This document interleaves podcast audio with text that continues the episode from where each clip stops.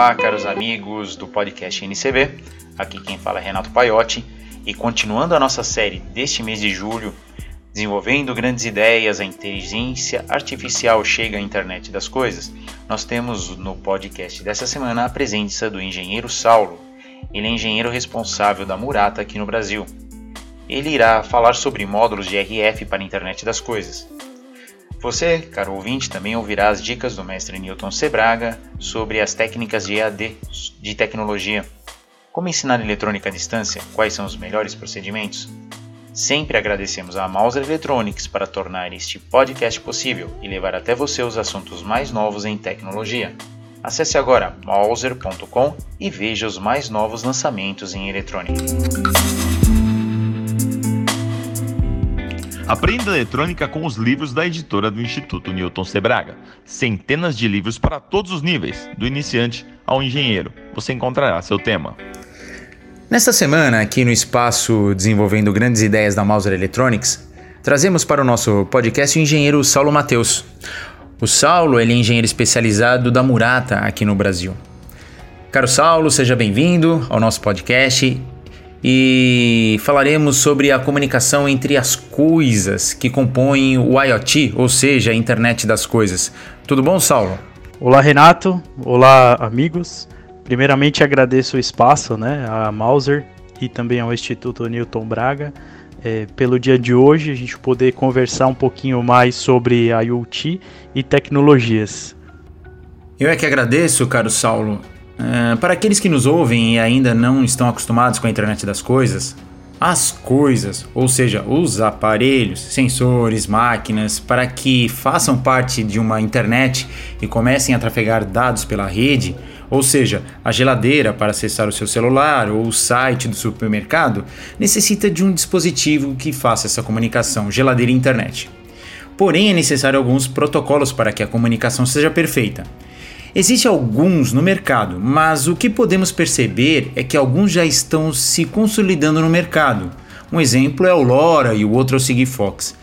Então, Saulo, eu gostaria de ouvir de você, de uma forma resumida, eh, uma explicação aos nossos ouvintes sobre o que é LoRa e sobre o que é Sigfox. Como você comentou, Renato, é, ambos, tanto LoRa quanto Sigfox, é, são as novas redes aí de internet das coisas já disponíveis comercialmente, né? Uh, talvez não vamos entrar muito nos detalhes técnicos ali na questão de modulação, é, mas basicamente são duas redes distintas, né? Onde o Sigfox, a sua principal característica é a baixo consumo de energia, por conta que dentre ela você consegue trafegar também uma quantidade limitada de dados. É, por exemplo, no, na teoria, você consegue trafegar até 12 bytes na mensagem. Uh, então, o Sigfox acaba sendo uma rede dedicada e muito eficiente para equipamentos de baixo consumo de energia é, e também o que você precisar transmitir é uma pequena quantidade de dados, como um sensor de temperatura, por exemplo.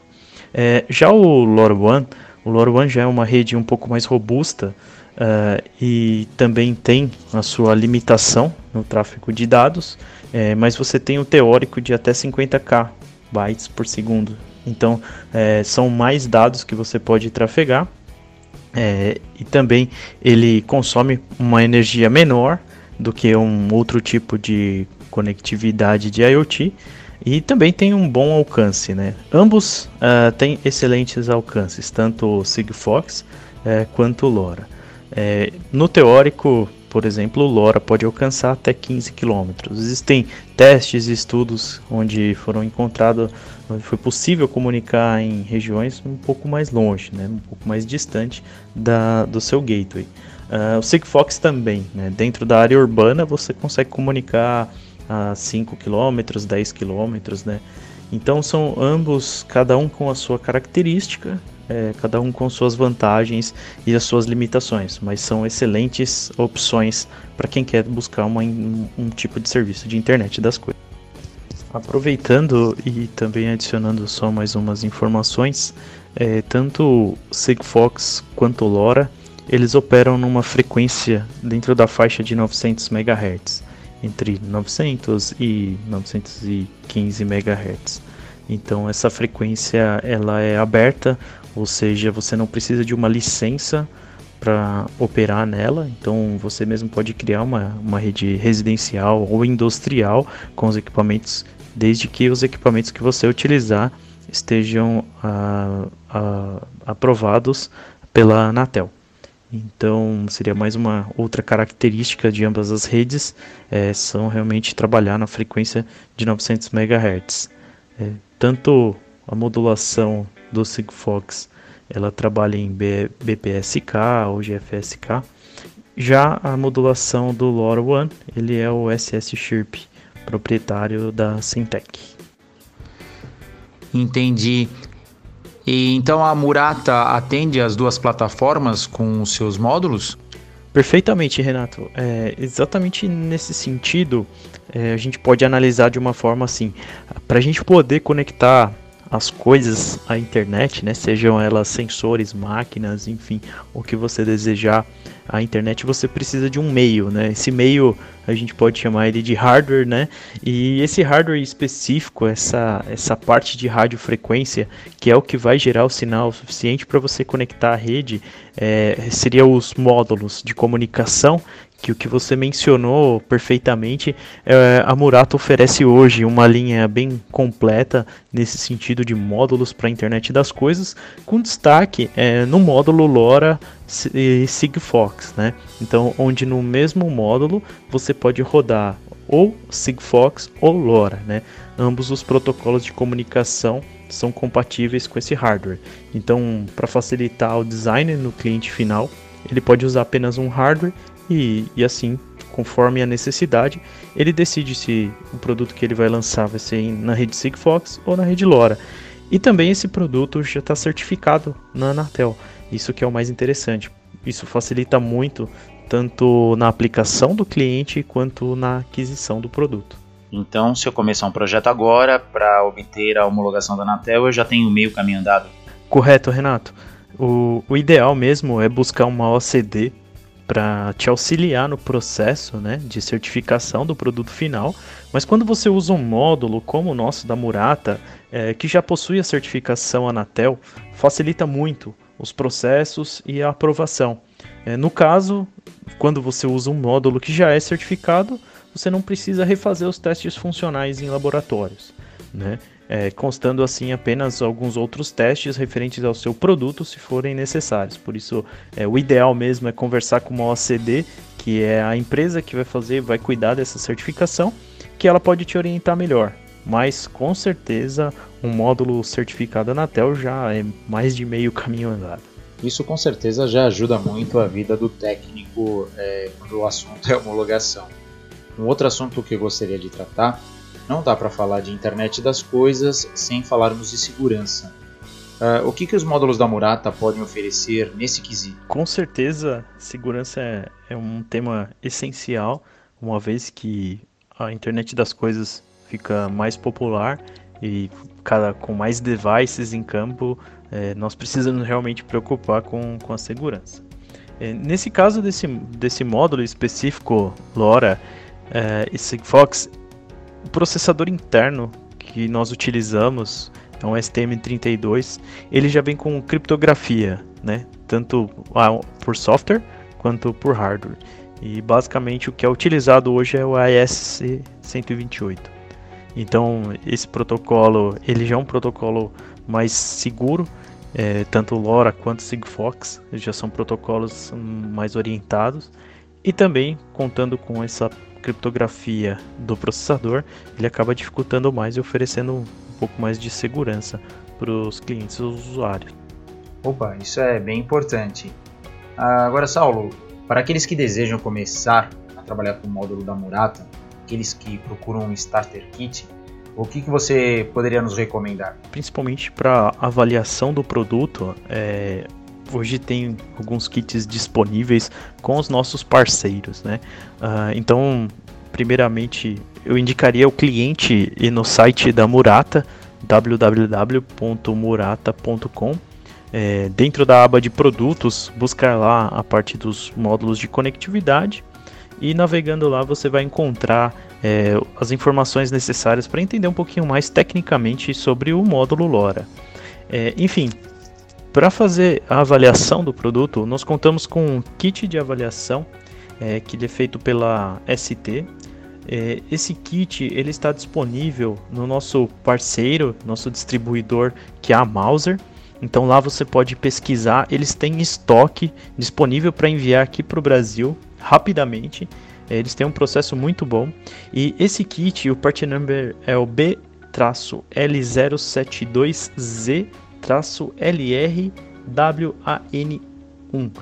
Esse kit ele é importantíssimo para o cliente adquirir porque nesse kit você consegue ter acesso a todos os pinos do módulo, você consegue simular uma aplicação, ele já vem com antena, então dá para você conectar ele já na, na rede, fazer os testes, é, tanto do, do, hardware que você deseja controlar, ou se você quiser fazer aplicação interna dentro do próprio módulo, você consegue colocar o seu sua aplicação, o seu firmware dentro do módulo, e realmente esse kit vai facilitar bastante a sua vida no momento do desenvolvimento. Opa, muito importante as suas dicas aí. Uh, Saulo, eu sei que nossos ouvintes sabem que a Mauser vende, né? Ela tem a pronta entrega, mas se o nosso caro ouvinte quiser saber um pouco mais, ter um contato direto com a Murata aqui no Brasil, uh, a Murata tem um contato, um canal de contato direto? Uh, a Murata hoje possui um escritório aqui em São Paulo. Esse escritório é responsável é, pela América do Sul. Então nós damos o suporte aqui para todos os países da região aqui em São Paulo ficamos tanto a parte comercial quanto a parte técnica.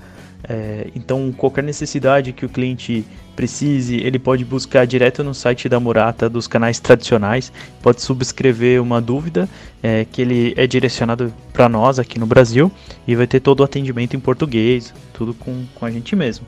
Ou então, se o cliente precisar, é, eu vou deixar o meu contato que é saulo.rodrigues com S murata.com. Nesse e-mail você pode mandar suas dúvidas, comentários, necessidades, quiser trocar uma ideia sobre o projeto de IoT que vocês estão pensando em fazer, em desenvolver. É, eu vou ter o maior prazer em auxiliar e ajudar no que for necessário. Pode contar com a gente aí no que precisar. Opa, já está anotado aqui nos meus contatos. É, gostaria de lembrar aos caros ouvintes que sexta-feira, dia 24, sexta-feira agora, é, em nossa live, o Saulo estará dando uma palhinha também sobre internet das coisas, uh, às quatro da tarde. Eu gostaria de agradecer, Saulo, a sua presença aqui e, se possível, volte mais vezes. Nós que agradecemos aí a oportunidade de, de utilizar o canal aí para passar as informações uh, da Murata, né, principalmente do, dos nossos parceiros aí. Então agradeço muito pelo seu tempo, o tempo de todos aí que, que se dedicaram a escutar um pouquinho do que a gente tem para falar. E aguardo todos vocês aí no dia 24 para a gente conversar um pouquinho mais é, sobre internet das coisas, tá bom? Um abração, que vocês precisarem, estarei à disposição. Opa, nós do Instituto e do podcast NCB é que agradecemos a sua visita. É, vamos dar continuidade, lembrando aos nossos ouvintes que durante toda essa semana, tudo que foi abordado aqui por, pelo nosso amigo Saulo estará na página principal do site do newtonsebraga.com.br. Mauser Electronics. Compre seu componente com atendimento em português. Ligue 0800 892 2210. Compre com confiança. Palavras do mestre Newton Sebraga. Olá a todos, eu sou Newton Sebraga e esse é o podcast do Instituto Newton Sebraga, em que nós discutimos assuntos de interesse de todos que gostam de tecnologia. Nós conversamos sempre numa maneira descontraída sobre os mais diversos assuntos que tenham alguma relação com a tecnologia desde a própria tecnologia em si, com curiosidades, com estudos, com descobertas científicas, até os assuntos relacionados com outras ciências, como a biologia, a astronomia, a física, a química e tudo mais. Nosso assunto de hoje é o ensino à distância. ele tem muito a ver com a tecnologia, principalmente se a gente pensar que o ensino à distância pode ser usado para ensinar tecnologia. Mas existem outros relacionamentos, porque os equipamentos usados no ensino à distância, eles são de tecnologia avançada. Na realidade, o ensino à distância usando tecnologia, ele não é novo. Antigamente, lá no século passado, o chamado ensino à distância era o ensino por correspondência, em que os alunos recebiam pelo correio as suas apostilas e estudavam através dela. Mas já lá pelos anos 40, no final dos anos 40, quando as primeiras pesquisas já estavam levando ao desenvolvimento de circuitos eletrônicos digitais, se pensou em máquinas eletrônicas de ensinar. Um dos pioneiros foi o Skinner, todo mundo que estuda psicologia ou então psiquiatria bem conhece. Ele já criou, na época dele, uma máquina eletrônica de ensinar. Era uma espécie de um computador, naquela época não havia acesso à internet, em que ele já tinha embutida a programação de um curso. Esse computador ele tinha uma programação adicional que selecionava aquilo que o aluno tinha que aprender numa sequência, baseado no seu aproveitamento. Era o que a gente chamava de instrução programada. Era um ensino à distância em instrução programada. Eu mesmo, já lá pelos anos 70, desenvolvi aqui no Brasil uma máquina de ensinar que permitia que a gente utilizasse a estrutura do ensino em instrução programada. E até fui autor do primeiro curso dado numa revista em que as lições eram publicadas mensalmente e elas eram estruturadas para que ela adotasse uma instrução programada, quer dizer, uma sequência em instrução programada em que o aluno ele passaria para o item seguinte ou os seguintes baseados no que ele respondia no, no item anterior Havia uma pergunta com uma série de respostas e as respostas encaminhariam ele ou para uma lição anterior, porque ele precisaria de um reforço, ou para uma lição posterior, saltando às vezes alguns itens, porque ele mostrou que entendeu tudo muito bem. Hoje a gente tem o recurso do computador e mais do que isso a internet. Então hoje não existe o que? Não existe distância o ensino à distância é a distância mesmo, né? porque a distância se tornou nula com esse recurso, e também o ensino se tornou inteligente no sentido que a gente pode adotar estruturas que permitam obter maior aproveitamento. Muita gente ainda é contra, porque acha que existem certos ensinamentos, certas matérias, em que a presença do professor é importante e a presença de um laboratório também é importante. Mas hoje, com o ensino à distância via internet, esses dois obstáculos também podem ser vencidos. Por quê? Para o professor, sempre tem a possibilidade da consulta direta através de uma estrutura de curso. As plataformas de curso à distância que hoje existem, elas permitem isso. E dependendo da matéria, você pode formar a classe virtual, em que o aluno interage com os professores e também com outros alunos. Isso é muito interessante porque se obtém um aproveitamento que com uma máquina simples de eletrônica de ensinar como existia no passado não era possível. E a vantagem do ensino à, distância também é que uma vez que você se inscreva nesse curso, a não ser nas aulas presenciais, nas aulas normais, você tem a possibilidade de assistir essas aulas nos horários que sejam mais convenientes para você. Então, além de não ter a dificuldade do deslocamento, que pode limitar muito isso, esse tipo de atividade para aqueles alunos que estão em locais afastados, você tem ainda a possibilidade de somente assistir à aula quando você está disposto, quando o seu aproveitamento pode ser maior, quando você está num local em que haja mais silêncio, por exemplo. Essas são as vantagens que você tem. Muita gente ainda fala, e a aula de laboratório? Mas a aula de laboratório também tem a sua solução. Por quê? Antigamente, você tinha empresas que faziam kits, que enviavam junto com os cursos kits de montagem. Então, por exemplo, na área de eletrônica, você recebia as suas apostilas, lia as apostilas e aplicava seus conhecimentos montando um circuito, montando um equipamento. Hoje isso também é possível. Você pode ter um ensino de tecnologia uh, com atividades práticas que não precisam ser presenciais. A primeira possibilidade ela está no uso das simulações. Hoje existem programas de computador, por exemplo, que simulam o funcionamento de instrumentos eletrônicos, osciloscópio, multímetro e outros, de uma forma virtual. Então você pode aprender a usar um multímetro virtualmente.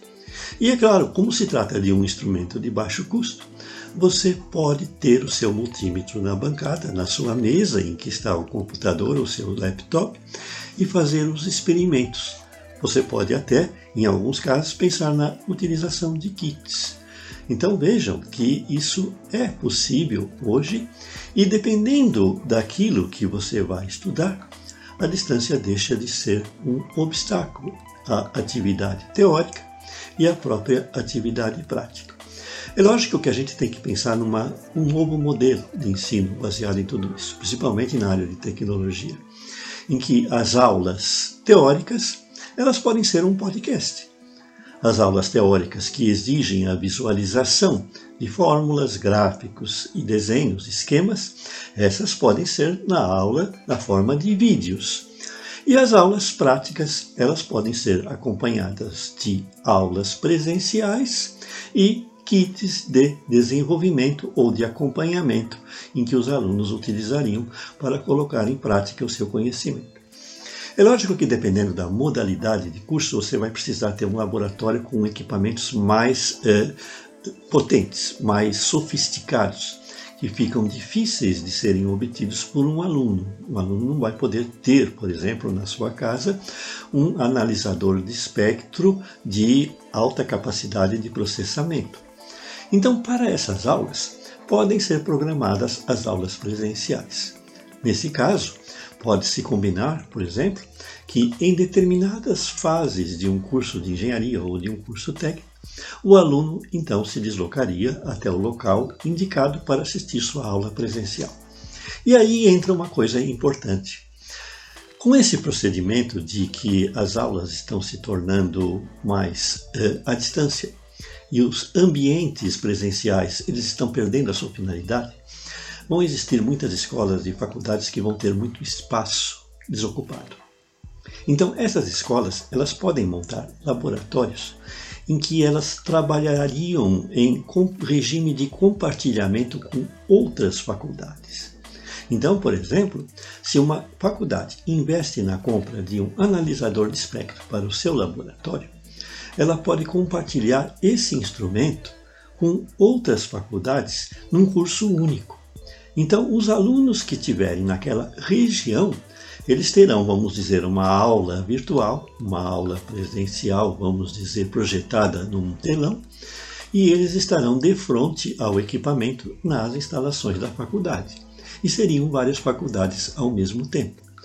Talvez essa seja uma solução do futuro para que os espaços que vão se tornar obsoletos pela ausência do aluno presencial, ele passe a se tornar um espaço de laboratório compartilhado, ou mesmo um espaço de estudo compartilhado, dependendo do tipo de disciplina, do tipo de matéria que estiver sendo lecionado. Vocês vejam então que o ensino à distância ele veio para ficar, mas ele veio também para modificar a maneira com que nós vamos abordar os espaços destinados ao ensino, a nossa própria casa, a nossa própria maneira de estudar e tudo mais. É um mundo novo que está chegando e que a gente tem que se adaptar.